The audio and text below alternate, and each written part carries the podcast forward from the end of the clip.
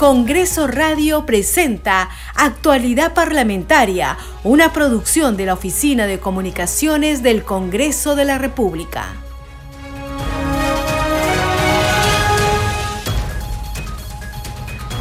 ¿Cómo están? Bienvenidos a su programa Actualidad Parlamentaria. Les saluda Carlos Alvarado y estos son los titulares.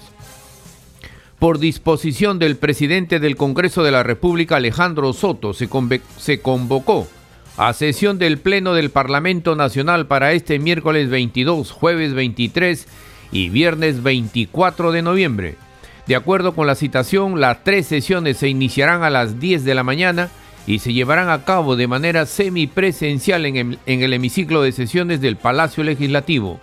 En el pleno de mañana, de acuerdo a lo aprobado en el Consejo Directivo, se iniciará el debate del dictamen del proyecto de ley de presupuesto público correspondiente al año 2024.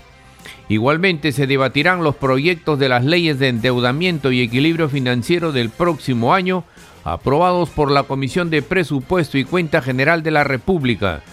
La Comisión de Constitución debatirá hoy el predictamen del proyecto de ley que modifica las elecciones primarias.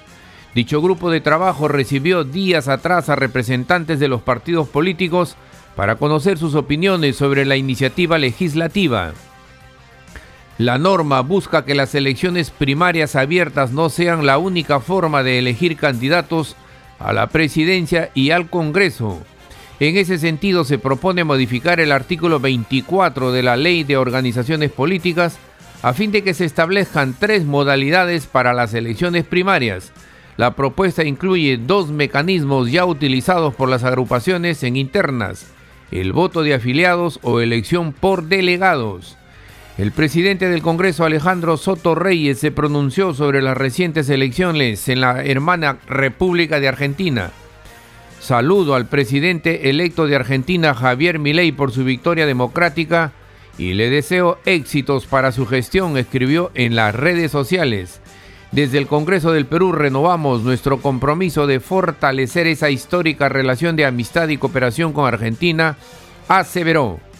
El titular de la Comisión de Relaciones Exteriores, Alejandro Aguinaga, también destacó la elección del economista Javier Milei como presidente de la República de Argentina. Ante la Comisión de Transportes, los representantes de Corpac respondieron por el nuevo video sobre el accidente ocurrido el 22 de noviembre del 2022 en el aeropuerto Jorge Chávez que provocó la muerte de tres bomberos. Ante la Comisión de Defensa del Consumidor, la Cancillería respondió por la demora en la reglamentación de la ley que amplió la vigencia a 10 años el pasaporte electrónico.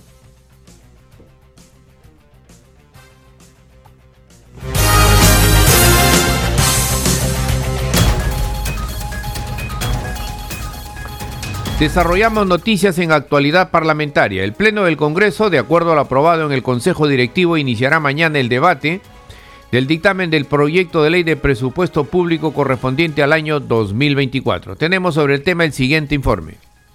Consejo Directivo aprobó la convocatoria a una sesión del Pleno el próximo miércoles 22 de noviembre a fin de iniciar el debate del dictamen del proyecto de ley de presupuesto público correspondiente al año 2024. En la sesión que se iniciará a las 10 horas en el hemiciclo principal de sesiones, igualmente se debatirán los proyectos de las leyes de endeudamiento y equilibrio financiero del próximo año, aprobados por la Comisión de Presupuesto y Cuenta General de la República. Los titulares de los pliegos presupuestales sustentarán ante el Pleno sus respectivos requerimientos. Asimismo, el Consejo Directivo estableció los tiempos de intervención de las bancadas y congresistas para el debate general de las leyes de presupuesto para el año fiscal 2024. Mientras tanto, la Comisión de Presupuesto continúa hoy con el debate del proyecto de ley de presupuesto del sector público para el año fiscal 2024. A la sesión asistirá también, como en las otras ocasiones, el ministro de Economía, Alex Contreras. Tenemos un informe sobre el tema. Durante el debate del dictamen del proyecto de ley 5579-2023, Ley del Sector Público para el año fiscal 2024, en el seno de la Comisión de Presupuesto y Cuenta General de la República, el ministro de Economía y Finanzas recibió el pedido de los congresistas de la República. eh, mostrar mi preocupación por algunos artículos que elevan significativamente el gasto permanente, en particular los incrementos de remuneraciones, como lo habíamos dicho al inicio de la presentación, ya de las leyes aprobadas previamente, hay eh, más o menos casi 10 mil millones de soles de incremento presupuestal para este año. A su turno, el parlamentario José Luna Galvez solicitó se incorpore una disposición complementaria para el beneficio de los afiliados al Sistema Nacional de Pensiones dispóngase que el Ministerio de Economía y Finanzas durante el año fiscal 2024 realice las modificaciones presupuestarias en el nivel institucional hasta por la suma de 500 millones con cargo a la reserva de contingencia del Ministerio de Economía y Finanzas a favor de la Oficina de Normalización Provisional ONP para financiar la primera emisión de bono de reconocimiento para los trabajadores afiliados al Sistema Nacional de Pensiones. Asimismo, diversos congresistas pidieron se priorice la ejecución de proyectos de inversión en el marco de la inminente llegada del fenómeno El Niño Global. Que se autorice por, por excepción y únicamente por este fenómeno del Niño Global las transferencias de los recursos de manera directa a las entidades de los gobiernos regionales y locales que son aprobados tanto en el crédito suplementario como en el presupuesto 2024, con el propósito de atender, prevenir y dar solución de manera célere y oportuna a las diferentes obras que evitarían y previnieran poner en riesgo a la población de este fenómeno global y que los alcaldes y gobiernos regionales vienen señalando. En esa misma línea, los parlamentarios como Juan Carlos Moricelis, Kira Alcarraz, Roberto Camiche, Jorge Martí Corena, entre otros, hicieron hincapié en que para el 2024 la prioridad será atender a la población ante el advenimiento de este fenómeno natural. Seguimos desarrollando noticias en actualidad parlamentaria. Ante la Comisión de Defensa del Consumidor, el representante de la Cancillería, Alberto Farge Horna, respondió por la demora en la reglamentación de la ley que amplió la vigencia a 10 años del pasaporte electrónico. Informó que el área legal de relaciones exteriores ya logró tener un consenso con migraciones para concluir la reglamentación de los pasaportes. Escuchemos. El 14 de septiembre efectivamente recibimos mediante oficio un proyecto destinado a modificar y artículos del reglamento del decreto legislativo 1350. La Dirección General a mi cargo es el órgano de línea encargado de dirigir y ejecutar la política consular y en tal sentido hicimos a migraciones una serie de observaciones, todas ellas eh, fueron acogidas. Eh, el trámite normal indica que este proyecto también debía pasar por el filtro de la asesoría legal del ministerio y en tal eh, instancia hubo también una observación referida a la incorporación de un artículo que hace referencia al análisis de calidad regulatoria. ¿no? Nuestro, nuestro departamento legal, la Oficina General de Asuntos Legales, eh, entendía que debía hacerse referencia más bien al análisis de impacto regulatorio. El pasado lunes 13 ha habido una, una sesión en este, en, este Congreso y eh, el día 14 nos hemos vuelto a reunir con, con migraciones, llegando básicamente los dos órganos de asesoría legal al acuerdo de que saldría, digamos, el proyecto con, este, con esta mención a SR y el ministerio ya no haría mayor objeción, ¿no? Entonces, esto ha ocurrido el, el 14, ¿no? Un día después de la, de la reunión, ¿no? Y posteriormente, bueno, ha habido una, un pedido, digamos, de, migraciones para incorporar una modificación producto de la, de la ley 31909, ¿no? Ley que condona y reduce las multas derivadas de las elecciones, ¿no? Entonces, toda vez que este decreto supremo de migraciones justamente reglamenta la nueva vigencia de los 10 años, se hacía necesario hacer esta modificación, ¿no? Entonces estamos simplemente a la espera y ya con un acuerdo entre los dos órganos legales, no habría inconveniente para que este refrendo sea dado en su momento por la Cancillería. El presidente de la Comisión de Relaciones Exteriores, Alejandro Aguinaga, destacó la elección del economista Javier Milei como mandatario de la República de Argentina. También habló de otros temas de coyuntura. Escuchemos. Mi ley en las elecciones de Argentina. Bueno, es importante y sobre todo rescato las últimas palabras que, que ha señalado luego del triunfo, que el país pues va a salir del ostracismo al cual ha estado sometido por todos estos gobiernos de izquierda que lo único que han hecho es empobrecerlo. ¿Cambia la mirada en la región en todo caso?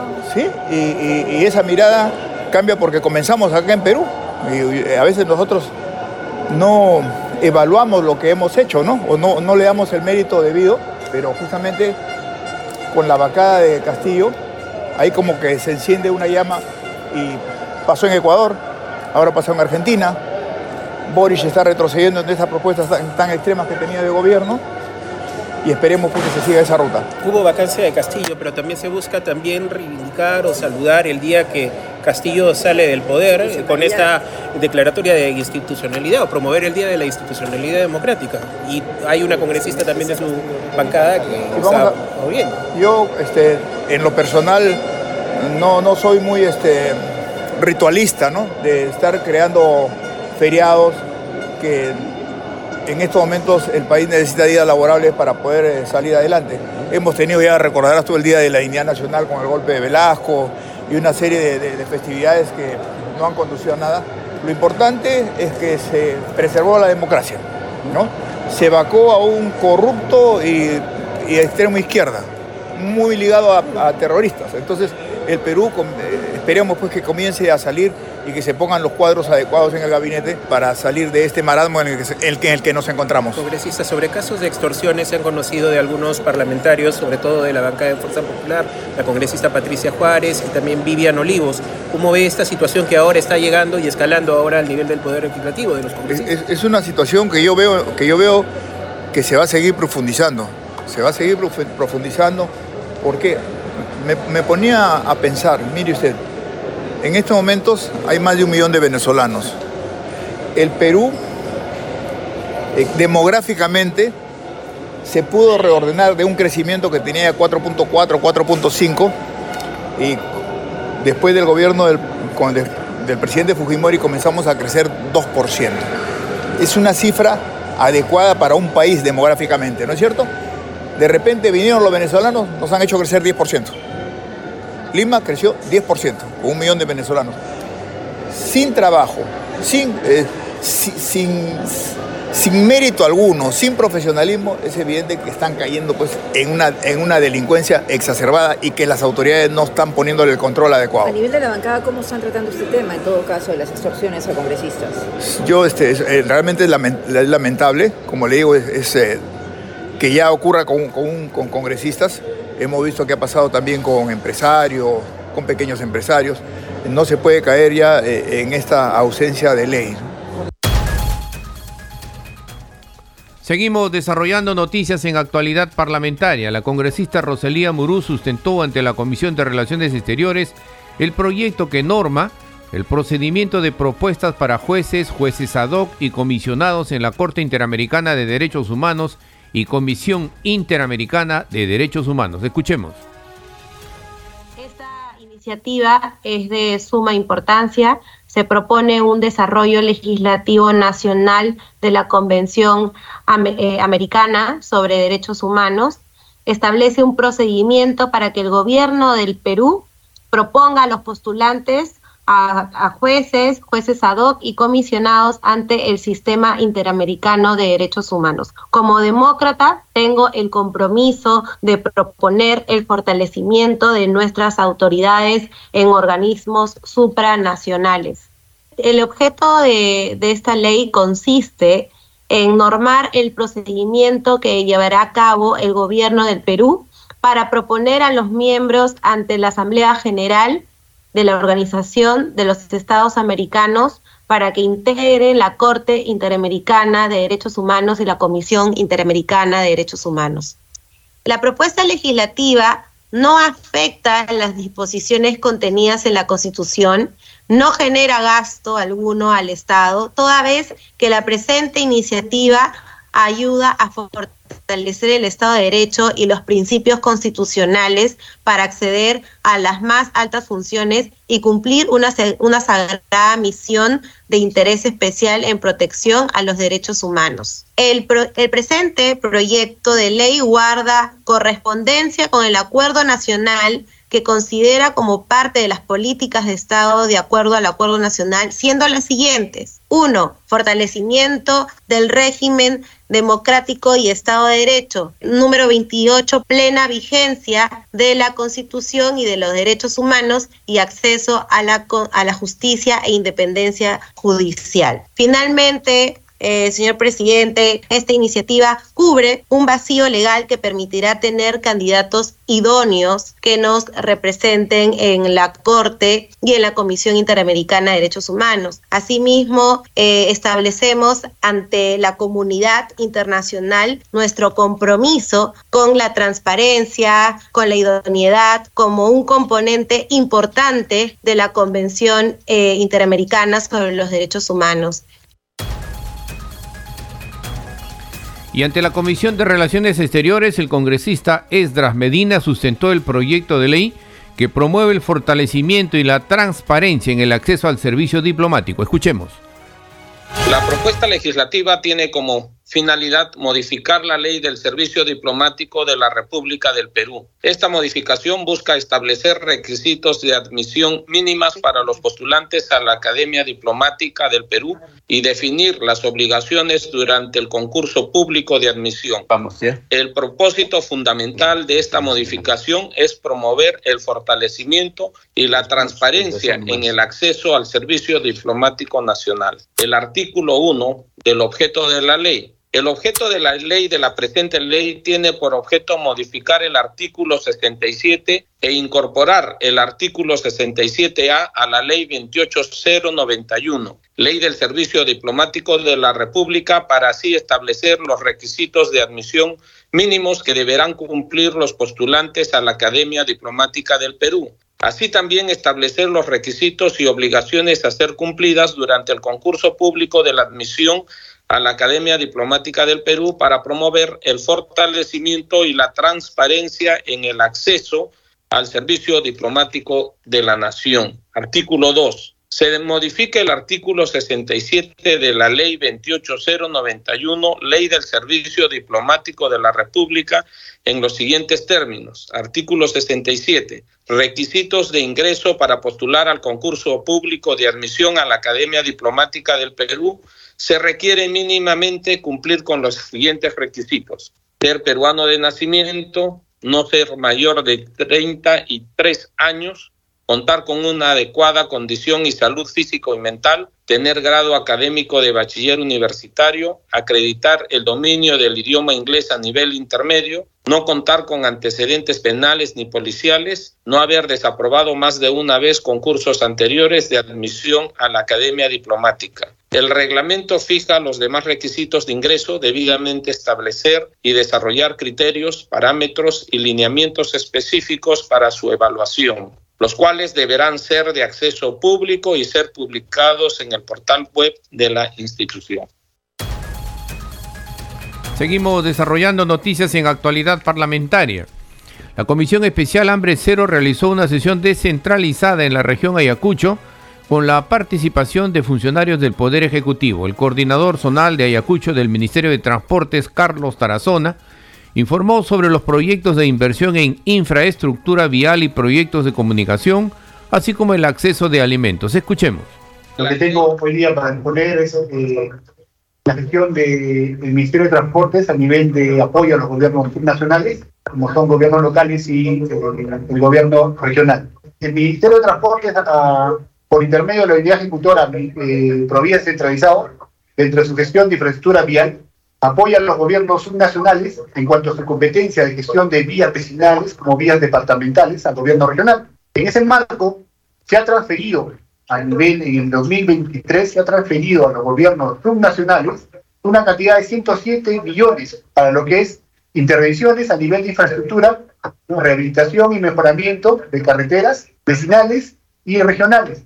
De esos muchos están en culminación, algunos de ellos, y muchos de ellos están en, en. Ustedes verán que esto es gestión de los gobiernos locales y del gobierno regional, que piden eh, transferencia de recursos, se les ha transferido para que puedan ejecutar esos, esos mejoramientos, rehabilitaciones. Ustedes pueden ver, menciona 107 millones de transferencia a los gobiernos subnacionales, entre esos tenemos varios proyectos que por gestión de los gobiernos subnacionales se han transferido. También tenemos en, cuanto al, a la transferencia del, día 2023, ¿no? que son para los servicios de mantenimiento, tanto rutinario como periódico, que se han transferido a los gobiernos subnacionales. Tenemos pues a nivel de vías departamentales, tenemos más de 20 millones, algo de 21 millones y tantos, que se han transferido para lo que es el mantenimiento periódico y rutinario de vías departamentales. Para las vías vecinales se han transferido algo más de 18 millones para lo que son mantenimientos, en su mayoría mantenimientos rutinarios y mantenimientos periódicos. También tenemos lo que ustedes ah, seguro han visto en la gestión del año 2022 y 2023, son los puentes de menores luces. A nivel de Ayacucho tenemos 23 puentes en ejecución que también se han transferido a los gobiernos locales. Se han transferido estos recursos para que ellos mismos lo ejecuten. Justamente con el tema de, de, del programa de hambre cero, ¿no? y eso eh, requiere pues vías adecuadas para el acceso, ¿no? Para que llegue justamente eh, todo el movimiento económico en las zonas más, más desprotegidas, las zonas más alejadas. Seguimos desarrollando noticias en actualidad parlamentaria. La presidenta de la Comisión Hambre Cero, Hilda Portero, destacó el trabajo coordinado entre el Ejecutivo, Legislativo y gobiernos subnacionales en la búsqueda de cerrar las brechas en infraestructura. Escuchemos. Si no tenemos carreteras, no vamos a cerrar nunca las brechas, porque ¿cómo vamos a sacar nuestros productos? Y aquí es importantísimo la alianza estratégica entre el Ejecutivo, Legislativo y gobiernos subnacionales. Pero aquí también tienen que todo el pueblo estar a la palestra, unidos, nuestros alcaldes, ejecutar siempre sus presupuestos, hacer viables sus expedientes, pedir asesoría técnica. Eso es muy difícil encontrar. Y que es importante ahora que están aquí nuestros alcaldes de esos centros poblados escondidos, como los que ayer he estado conociendo, escondidos entre los cerros, donde hay vida, donde hay esperanza, pero no hay carreteras. Tomamos agua intubada y hablamos de anemia. Tomamos agua por décadas. Todos los funcionarios que son verdaderamente buenos reciben activos y pasivos. Por eso ahora estamos aquí para que nuestros alcaldes conozcan in situ a nuestros coordinadores regionales y agradecemos su predisposición en estar aquí para que cara a cara le digan los avances, pero también las dificultades que se encuentran cuando bajamos a esos lugares escondidos con vida, que esperan a sus autoridades con mucho amor y con mucha esperanza. Gracias, ingeniero Jiménez, por estar aquí y estar sacando pecho por el Ministerio de Transporte y Comunicación, que eso es desarrollo y vida. Este programa se escucha en las regiones del país gracias a las siguientes emisoras. Radio Inca Tropical de Abancaya Purímac, Cinética Radio de Ayacucho, Radio TV Shalom Plus de Tingo María, Radio Las Vegas de Mollendo Arequipa, Radio Star de Mollendo Arequipa, Radio Madre de Dios de Puerto Maldonado, Radio Amazónica de Satipo en Junín, Radio TV Perú de Juliaca Puno, Radio Amistad de Lambayeque, Radio El Pueblo de Ayacucho, Radio Satel Perú de Lampa en Puno, Radio La Voz del Valle de Aplao en Arequipa, Radio Líder de La Unión en Piura, Radio Victoria de Ocros de Huamanga, Ayacucho. Estos son los titulares de cierre. Por disposición del presidente del Congreso de la República, Alejandro Soto, se convocó a sesión del Pleno del Parlamento Nacional para este miércoles 22, jueves 23 y viernes 24 de noviembre. De acuerdo con la citación, las tres sesiones se iniciarán a las 10 de la mañana y se llevarán a cabo de manera semipresencial en el hemiciclo de sesiones del Palacio Legislativo. En el pleno de mañana, de acuerdo a lo aprobado en el Consejo Directivo, se iniciará el debate del dictamen del proyecto de ley de presupuesto público correspondiente al año 2024. Igualmente se debatirán los proyectos de las leyes de endeudamiento y equilibrio financiero del próximo año, aprobados por la Comisión de Presupuesto. La Comisión de Constitución debatirá hoy el predictamen del proyecto de ley que modifica las elecciones primarias. Dicho grupo de trabajo recibió días atrás a representantes de los partidos políticos para conocer sus opiniones sobre la iniciativa legislativa. La norma busca que las elecciones primarias abiertas no sean la única forma de elegir candidatos a la presidencia y al Congreso.